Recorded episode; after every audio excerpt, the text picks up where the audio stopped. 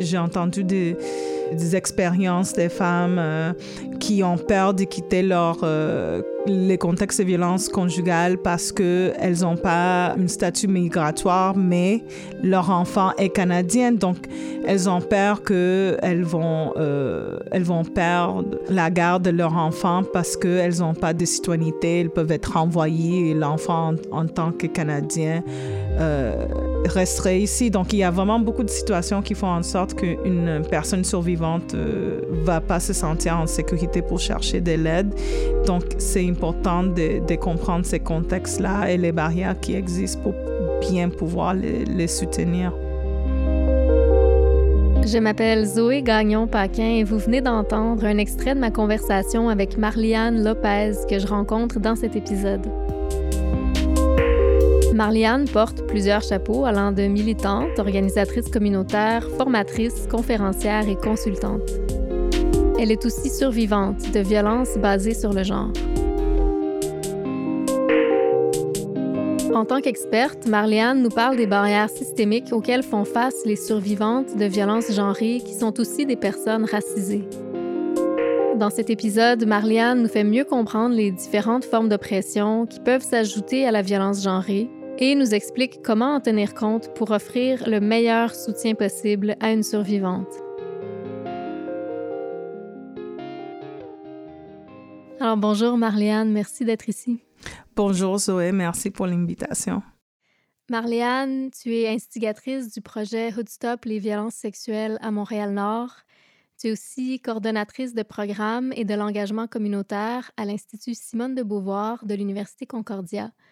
Tu agis en tant que consultante pour soutenir des organismes ou des projets qui travaillent à mettre fin à la violence basée sur le genre. Merci de partager ton expertise avec nous. Merci. J'aimerais comprendre, à partir de ton expérience, comment bien soutenir et de façon sécuritaire une personne qui vit de la violence basée sur le genre. Mais d'abord, je voulais commencer par te demander pourquoi est-ce que c'est important pour toi de faire ce travail de soutien face à la violence basée sur le genre? Pour moi, c'est important ce travail de soutien parce qu'en tant que survivante, j'aurais aimé avoir euh, plus d'écoute, pouvoir me sentir en sécurité pour euh, partager mon expérience. Donc, je pense que mes expériences personnelles m'ont poussé à, à, faire le travail que j'ai fait aujourd'hui. Surtout, euh, en tant que femme noire, je vois la, les manques de ressources, les manques euh, de, soutien qui existent, euh, les manques euh, de visibilité par rapport à nos expériences. Donc, ça m'a poussé à vraiment faire ce travail en espérant que d'autres survivantes se sentent en sécurité et puissent vraiment rompre avec des cycles de violence et trouver les soutiens que ces personnes méritent. À quoi ça peut ressembler la violence basée sur le genre?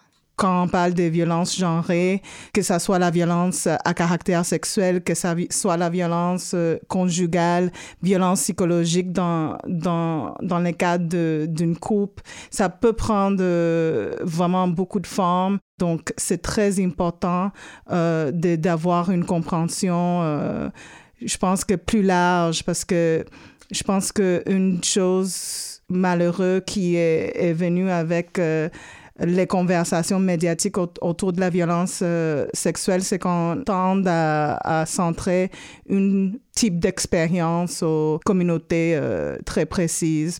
Parce que souvent, ce qu'on voit dans les médias, quand il y a eu les, les dévoilements dans le contexte de MeToo, c'est dans les médias, on voyait beaucoup certains types d'expériences. Et puis moi, ce que je, je dis souvent, c'est que l'effet de centrer une seule type d'expérience des personnes euh, qu'on juge comme étant de bonnes victimes, ça ne fait que aliéner d'autres personnes qui vivent de la violence et les empêcher de vraiment euh, rompre avec les silences, chercher du soutien parce que les personnes euh, dont leur expérience ne correspond pas à cette violence-là. La violence basée sur le genre n'est pas vécue de la même manière par tout le monde. Il y a des discriminations comme le racisme, le capacitisme, l'hétérosexisme et la transphobie qui font en sorte que certaines personnes sont plus à risque de vivre de la violence. Marliane identifie ces facteurs de discrimination comme des barrières. Les barrières auxquelles font face les personnes qui vivent des violences genrées ne sont pas toutes pareilles. Tu travailles avec des communautés noires à Montréal. Qu'est-ce qu'on doit savoir pour mieux comprendre c'est comment faire face à la violence genrée quand il peut y avoir plus d'une forme de pression en jeu? Donc, euh, en tant que femme noire et ayant travaillé avec des communautés noires, ce qu'il faut comprendre d'abord, c'est que nos communautés font face à du racisme systémique.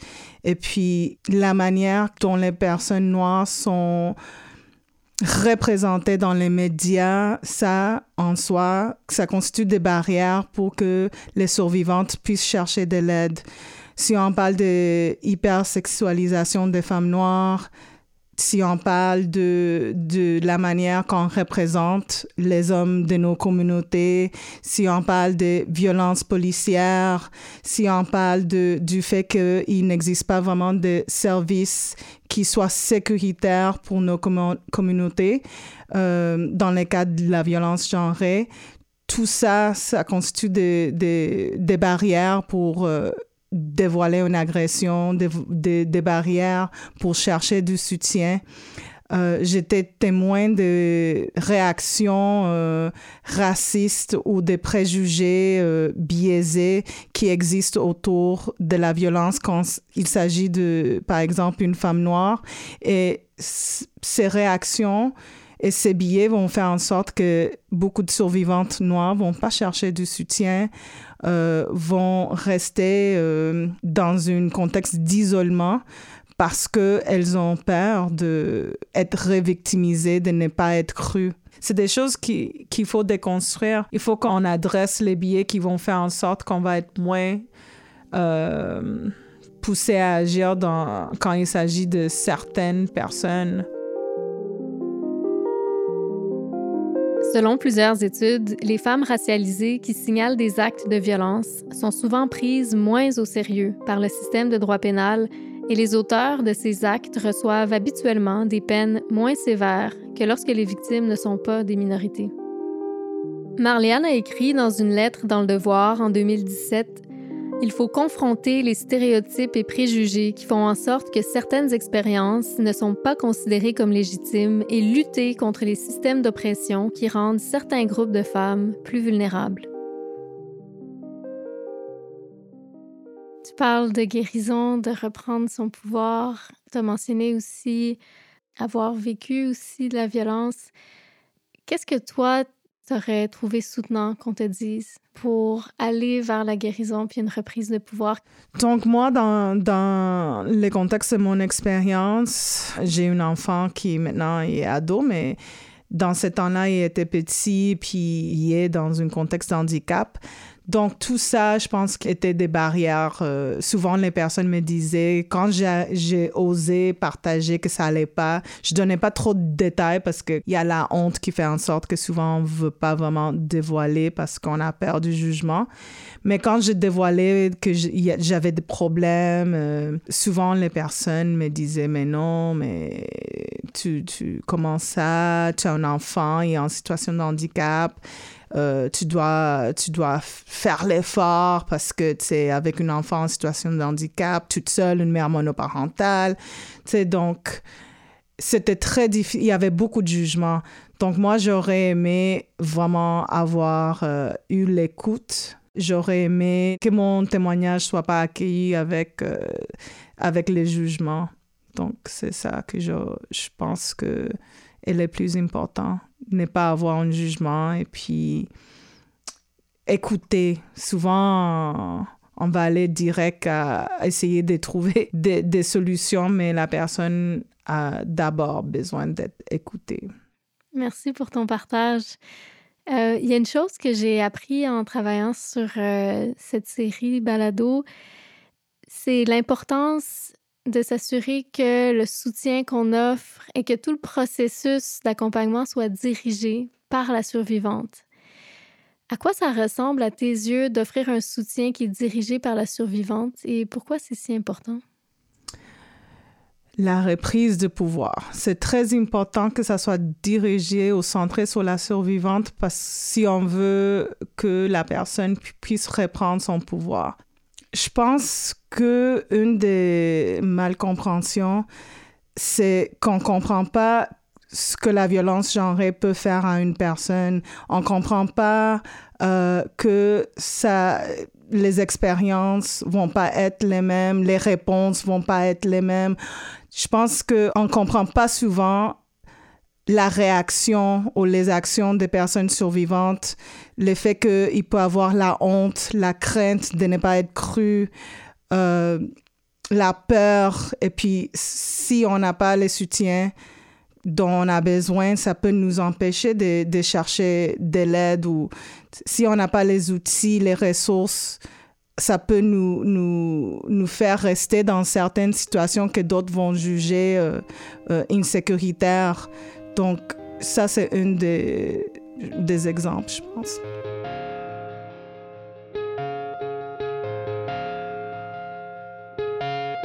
C'est difficile pour n'importe qui de dévoiler une violence euh, genrée à cause de, comme j'ai mentionné, la, honte que ça, ça amène.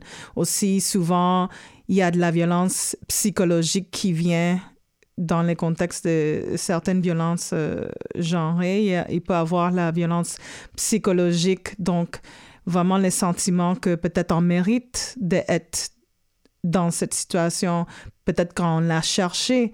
Puis aussi, c'est les malcompréhensions. Je donne un exemple. Euh, pour les personnes qui me connaissent, les gens disent que je suis une personne euh, qui est très sociale, avec un caractère fort. Je, je sens une femme forte. Donc, quand les personnes apprennent que je suis une personne survivante de violences euh, conjugales, de violences à caractère sexuel, c'est comme mais toi, je peux pas croire avec, tu es tellement imposant comme personne, tu, as tellement l'air d'une femme forte, je peux pas peux pas croire que tu as déjà été dans un contexte de violence conjugale. Ces genres d'attitudes ou ces préconçus, en soi, c'est des barrières pour le dévoilement. Ces genres d'attitudes envers euh, la violence euh, genrée, est une barrière pour beaucoup de personnes de dévoiler ou chercher du soutien parce qu'il y a trop de, stéréotypes autour de qui est une victime, qui est une survivante.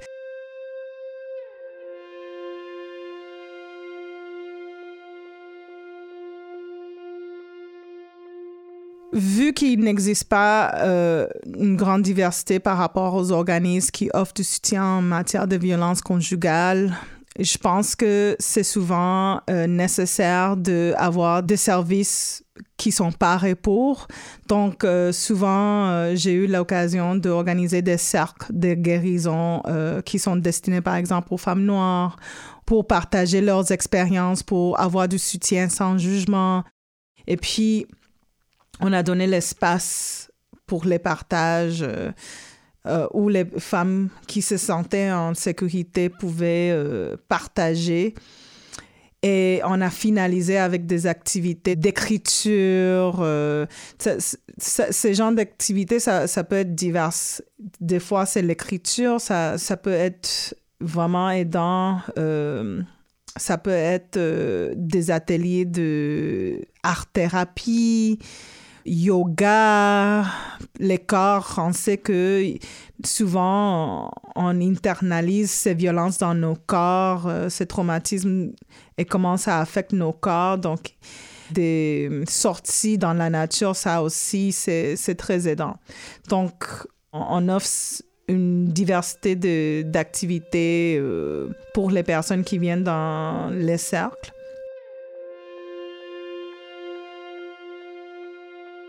Malheureusement, les services mainstream vont être teintés par euh, des pratiques coloniales, euh, des pratiques euh, qui vont pas être aptes pour desservir nos communautés, que ce soit les communautés autochtones, que ce soit les communautés noires.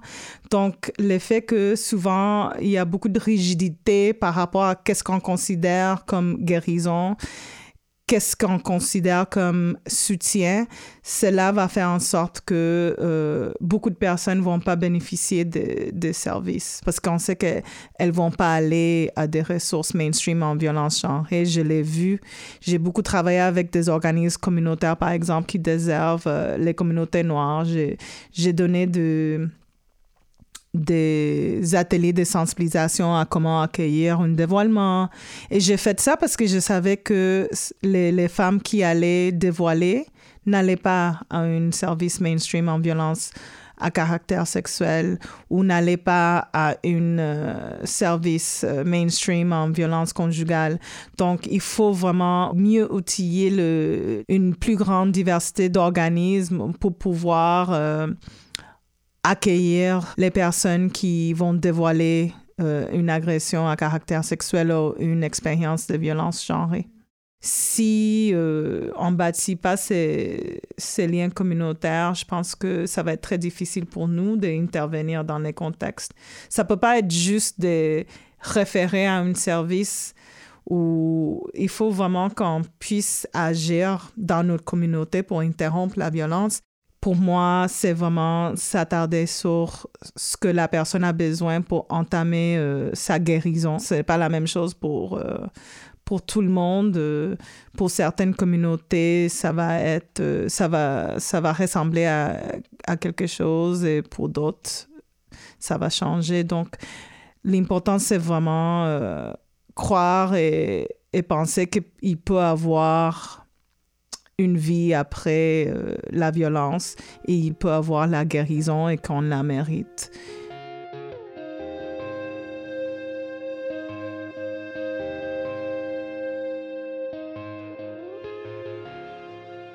Dans ce que tu as vu professionnellement et aussi personnellement, c'est quoi les incompréhensions les plus courantes par rapport à la violence genrée? Dans le contexte de violence genrée, il y a multiples types de violences, comme la violence économique. Donc, euh, si on parle de violence genrée dans les contextes conjugal, il y a souvent euh, cette violence euh, économique. la personne peut être en situation de dépendance envers la, la personne qui, qui la victimise. Et puis, il faut comprendre que c'est pas toujours facile de pouvoir quitter un contexte de violence. Euh, j'ai beaucoup travaillé avec des personnes qui font face à des, situations en matière de leur parcours migratoire. Donc, à des femmes qui n'ont pas encore un statut migratoire qui peuvent leur permettre de, reprendre leur pouvoir, surtout s'il il y a un enfant. J'ai entendu des des, expériences des femmes euh, qui ont peur de quitter les contextes de violence conjugale parce qu'elles n'ont pas euh, un statut migratoire, mais leur enfant est canadien. Donc, elles ont peur qu'elles vont, euh, vont perdre la garde de leur enfant parce qu'elles n'ont pas de, de, citoyenneté, elles peuvent être renvoyées et l'enfant en, tant que Canadien euh, resterait ici. Donc, il y a vraiment beaucoup de situations qui font en sorte qu'une euh, une personne survivante euh, va pas se sentir en sécurité pour chercher de l'aide. Donc, c'est important de, de, comprendre ces contextes-là et les barrières qui existent pour bien pouvoir les, les soutenir. Mm-hmm. Donc, peut-être offrir euh, différents types de soutien. Oui, et puis je pense que c'est très important il existe des ressources en violence genrée, donc il faut que ces ressources-là soient aussi mieux outillées pour pouvoir répondre à, ces différents types de contextes. Souvent, ce que je voyais travaillant dans les milieux de violence à caractère sexuel, travaillant par exemple avec les CALAX, c'est que les CALAX n'étaient pas nécessairement outillés à répondre euh, dans les contextes où il y avait une situation migratoire. Les CALAX dont parle Marliane sont un regroupement de centres d'aide et de lutte contre les agressions à caractère sexuel et la violence faite aux femmes. Ça faisait appel à, une expertise qui dépassait les ressources en matière d'agression à caractère sexuel. Donc, il fallait faire appel à d'autres ressources. Et puis, ce que ça fait, c'est qu'il faut référer cette personne survivante à une autre ressource. La personne doit encore dévoiler encore une fois. Donc, c'est une charge très lourde pour les personnes survivantes qui se sentent souvent dépassées par leur situation. Donc, c'est important de vraiment mieux outiller les ressources qui existent aussi. Et puis, euh, pour les personnes individuelles qui vont venir euh, en soutien, c'est vraiment comprendre euh, comment un contexte peut être très compliqué par d'autres contextes comme les statuts migratoires, la race, la classe, le, handicap. La violence genrée existe dans toutes les communautés, cultures et groupes confessionnels, à tout âge et dans tous les groupes de revenus. Cependant, certaines femmes sont particulièrement en danger. Qui sont les personnes qui ne sont pas assez représentées quand on parle de violence genrée?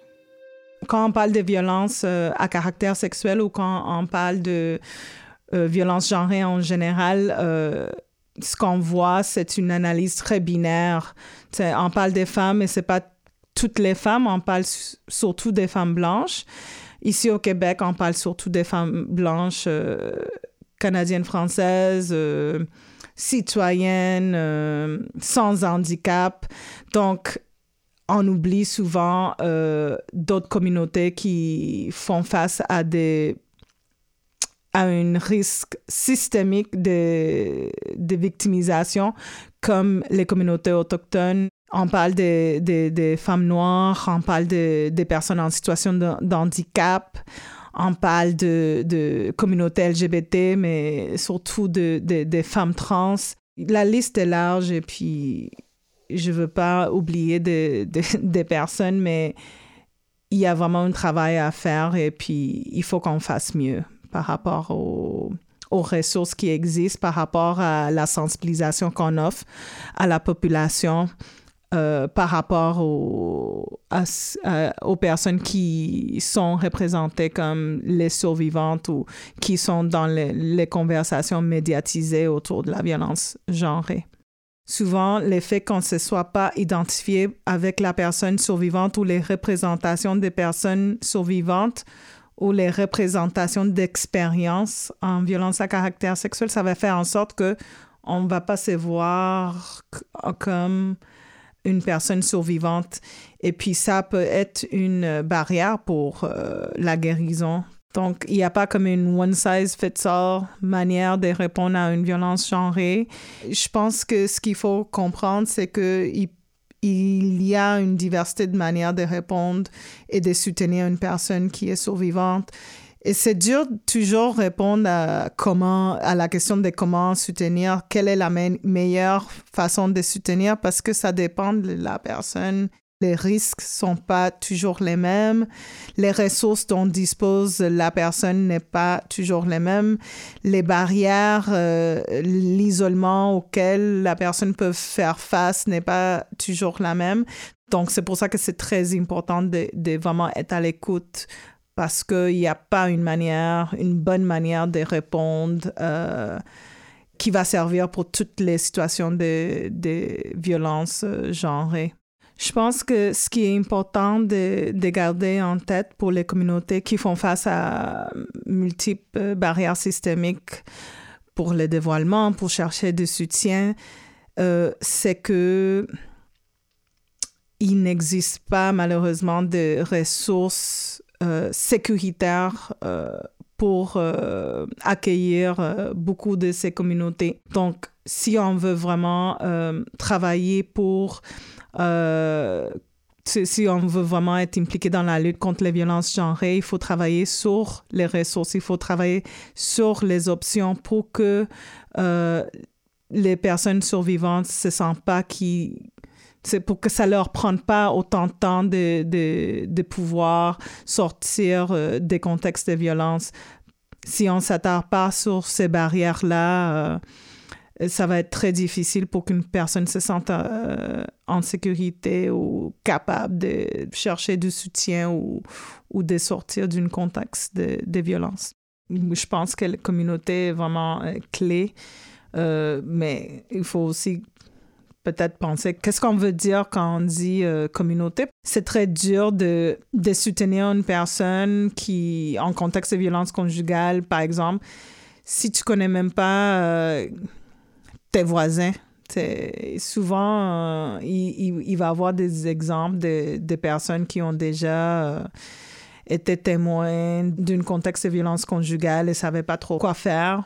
C'est les seules options qui sont offertes à nous dans, dans les contextes qu'on vit, qu'on connaît même pas nos voisins, c'est peut-être d'appeler la police, mais on sait que appeler la police, ça peut être très dangereux pour certaines personnes survivantes. Donc, c'est de chercher euh, à comment bâtir cette euh, communauté. Donc, il y a des manières sécuritaires que tu peux intervenir, mais il faut d'abord qu'on se, soit, qu'on se sent euh, concerné. Et puis, je pense que ça, c'est un des premiers problèmes. Si on ne fait que représenter une sorte de violence ou une sorte de survivante ou de victime, ça va nous empêcher d'intervenir euh, parce qu'on va pas d'abord on va penser mais est-ce que c'est vraiment une violence? Parce que on est on n'a pas été sensibilisé par rapport à ces genres de violences. Euh, qu'est-ce que je peux faire pour euh, intervenir? Comment est-ce qu'on peut garder ça à l'esprit pour orienter la façon dont on offre un soutien en tant qu'ami, famille ou collègue à des personnes qui vivent la violence genrée et du racisme? Je pense que d'abord, il faudra qu'on se sensibilise vraiment plus sur les multiples formes qui peuvent prendre la, la violence genrée. Pour que les personnes puissent chercher de l'aide, il faudrait d'abord que, que les représentations qu'on voit, que les exemples qu'on voit ne concerne pas juste une type de survivantes, qui ne concerne pas juste, je vais être clair, des femmes blanches. Donc, il faut commencer par avoir une meilleure compréhension de comment la violence genrée affecte multiples communautés et puis, il faut pas que ça, le, la charge de, de éduquer soit sur les personnes survivantes. Et puis, pour les personnes qui font la sensibilisation, pour les personnes qui reçoivent les financements dans les institutions pour faire la prévention, il faudra que on, on s'attarde sur la diverse, la diversité qui existe en termes de, de personnes euh, vivant ou survivant des violences genrées je m'investis beaucoup dans construire, bâtir, développer des ressources qui soient sécuritaires pour les communautés qui aujourd'hui risquent d'être victimisées dans les ressources mainstream. Je, travaille beaucoup sur la prévention parce que je pense que souvent on veut juste réagir à la violence, on veut la gérer, mais on ne s'attarde pas, on ne s'investit pas sur des ressources ou des actions qui peuvent être menées à long terme. On parle d'une culture de violence sexuelle, une culture de violence genrée qui existe dans nos sociétés. Et quand je parle de prévention, je parle pas de appeler la police, je parle de l'éducation populaire, l'éducation euh, à la sexualité dans les écoles. On parle de briser les tabous dans certaines communautés par rapport à la violence euh, genrée. On parle de la responsabilisation. Donc, pour moi, la prévention est clé. La prévention. C'est justement la mission de Hood Stop les violences sexuelles, un mouvement dont Marliane est l'une des instigatrices. Pour moi, euh, un exemple inspirant, c'est par exemple tout le travail euh, qui est en train d'être fait euh, en ce moment à Montréal-Nord dans le contexte du projet Hood Stop les violences sexuelles. Tu as une équipe qui travaille sur un programme de prévention qui va être dirigé aux jeunes pour leur sensibiliser par rapport à la violence genrée, pour leur donner les outils pour pouvoir interrompre la violence, Ce programme de prévention est censé de pouvoir leur donner des outils pour identifier la violence genrée quand elle arrive, mais aussi rompre avec euh, les tabous euh, autour de la violence sexuelle et puis leur redonner le pouvoir et l'agentivité parce que souvent avec les jeunes, on leur enlève l'agentivité et les jeunes ont la capacité d'interrompre la violence euh. Ils ont la capacité à vraiment se soutenir. Donc, je pense que ces programmes de prévention vont leur donner les outils pour pouvoir reprendre les pouvoirs et vraiment agir dans leur euh, communauté. Et je pense que ça, c'est très important si on veut avoir des gains euh, solides en matière de la lutte contre les violences genrées. Mais le programme de Hoodstop veut voir comment la violence sexuelle euh, n'existe pas juste dans une bubble, mais comment les racismes systémiques, par exemple, comment la, la, la classe peut vraiment euh, avoir un impact sur comment les personnes survivantes vont pouvoir accéder à des services, vont pouvoir euh, chercher du soutien et puis nommer les dynamiques qui font en sorte que les personnes dans ces communautés vont faire face à des barrières systémiques pour euh, accéder à des services. Parce que tous ces contextes vont avoir un impact sur euh, non seulement sur la manière que une survivante va pouvoir euh, chercher du soutien, mais aussi vont avoir un impact sur la lutte contre la violence sexuelle. Donc, si on s'attaque pas sur d'autres sources de vulnérabilisation comme la pauvreté, comme la violence, comme euh, les racismes systémiques, je pense pas qu'on va vraiment réussir à, avoir des gains en, matière de lutte contre la violence sexuelle. Dans ton travail de militante contre la violence genrée, quel progrès est-ce que tu constates qui te donne de l'espoir?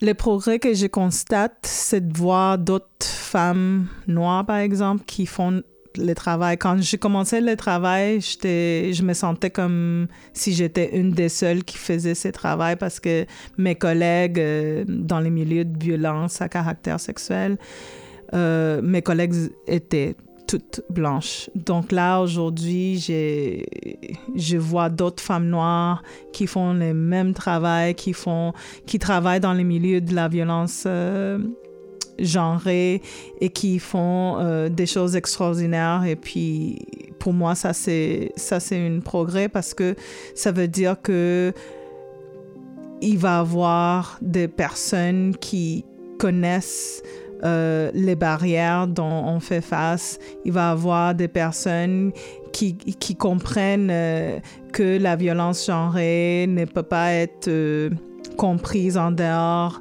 de l'intersection avec d'autres violences comme le racisme, comme le colonialisme, comme les, capacitismes. Donc ça me donne l'espoir que on va avoir des meilleures ressources euh, pour les personnes euh, qui vivent euh, une expérience de violence genrée.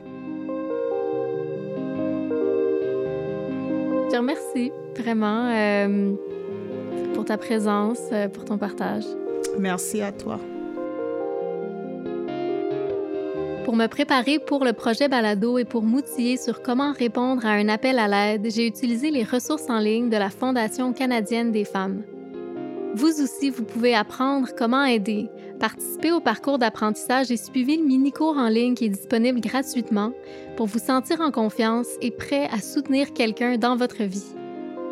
Lorsque vous savez comment réagir aux signes d'abus, vous pouvez changer l'histoire. Passez à l'action en vous rendant à l'adresse répondre à l'appel à l'aide.ca.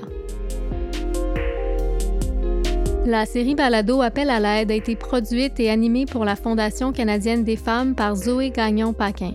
À la réalisation, Maude Pétel-Légaré. À la recherche, Nancy Petiniccio. À la composition musicale et la post-production, Virage sonore.